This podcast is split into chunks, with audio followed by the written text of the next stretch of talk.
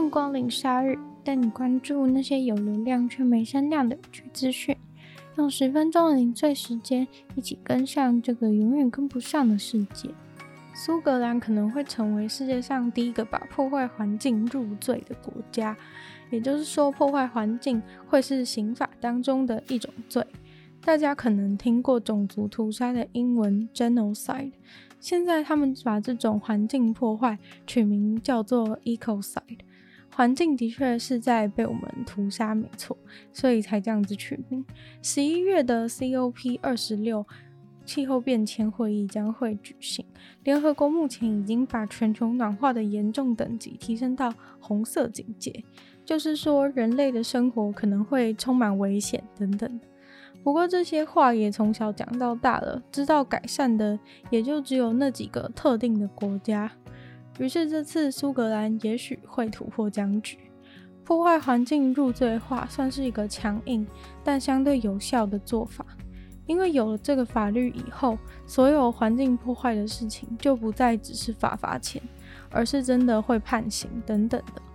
像台湾现况也是污染的罚则对公司根本不痛不痒。他们这样做也算是可以解决这种问题。在六月，一个国际律师团队就合作推行了一个关于 ecocide 这个环境屠杀罪的定义。现在，他们正期望国际犯罪法庭能够采纳他们的定义，然后作为起诉世界上的环境破坏犯的法源。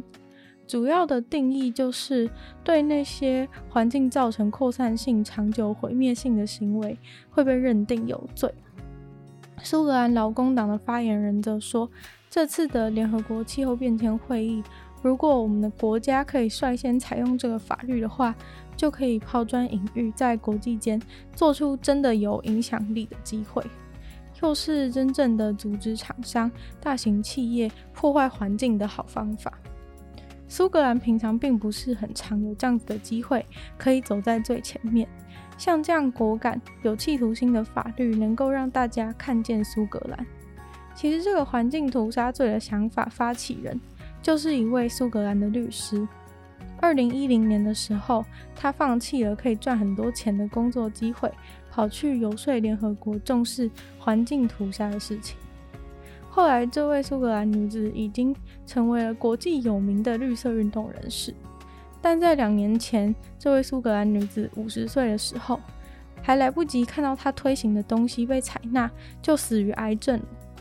直到最近环境议题日渐严重，才又有人继承他的遗志。法国总统马克宏也认为这个想法很好，他们也在考虑按照这个想法去立法。而瑞典、马尔地夫也都打算慎重的考虑这件事。不过，国际犯罪法庭还没有采纳这个罪。如果他们采纳的话，这将会是国际法庭的第五种罪。苏格兰最近是如火如荼在推动这个立法，不过当然还是充满了因为经济因素而反对的声浪。如果成功的话，真的会成为国际焦点。寄信和收信之所以浪漫，就是因为这个等待的时间，以及有可能收不到的可能性。寄信到指定地点的确需要花上一段时间，但是有一张明信片却送了三十年才寄到收件人的手中。这张明信片是一位男子 Neil 先生，他在一九九一年从智利寄出去的，当时他正在皇家海军当中服役。而这张明信片终于在这周送到了他继父家的门口。奈尔先生得知继父刚刚收到了这张明信片，简直满头问号，实在太惊讶了。一张明信片如果寄丢也就算了，竟然在三十年后重新出现。当时寄明信片的时候，好像是他们海军的船正好停靠在智利的沿岸休息五天。他本人现在其实已经只剩下模糊的印象，自己曾经有写过这张明信片，称赞过那个海岸的美丽。他说他在航行的过程中，其实只要在停靠点都寄了非常多的明信片回家，有时候也没多想什么。今年已经高龄八十九岁的继父收到明信片的时候，非常的困惑，完全搞不清楚状况，因为明信片上面清楚的盖着伦敦一九九一的印章。其实这也代表了这张明信片在一九九一年就已经送达英国了，但是不知道在这个过程中发生了什么事，中间到底去了哪里，终究会是一个谜团。不过三十年后竟然送来了，也算是不错。英国皇家邮局也出面回应了这起事件，说他们其实很难判断哪边出错，因为他说他们放邮件的地方每天都会清理，应该不是在他们那里不见的，更像是有人又让这张明信片回到邮政系统当中。在美国佛罗里达，有一位年轻的妈妈被枪杀了，而杀死她的竟然是还在摇摇晃晃走路的。他自己的小孩，警察说他们接到的报案电话是来自正在跟这位死掉的女子用 Zoom 视讯的人。这位女子今年才二十一岁，跟她正在 Zoom 视讯的人向警方表示，视讯到一半突然听到一声巨响，然后原本还在讲话的女子就应声倒地，画面中留下了一个小小孩。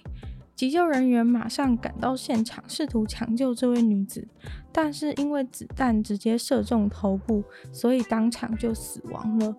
警察调查以后发现，女子有两个年纪很小的小孩，其中一个就在女子忙着试训的时候，在家里找到了一把上膛的手枪，然后就走过来射死了自己的妈妈。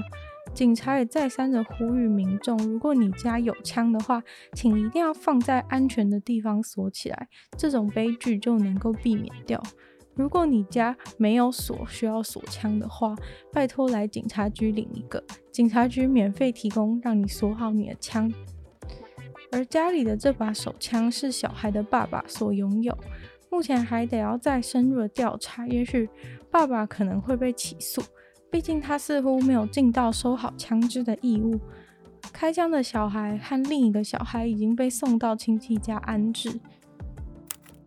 一位荷兰的观光客有点悲剧的客死他乡，因为他不小心吞下了自己的车钥匙而噎到死亡。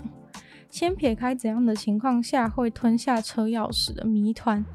他在已经吞下车钥匙后无法顺利得救的原因，是因为在场的西班牙人都听不懂他在讲什么。这位三十七岁的荷兰人利用假期和家人到西班牙的巴塞隆纳玩，只可惜发生了这起意外。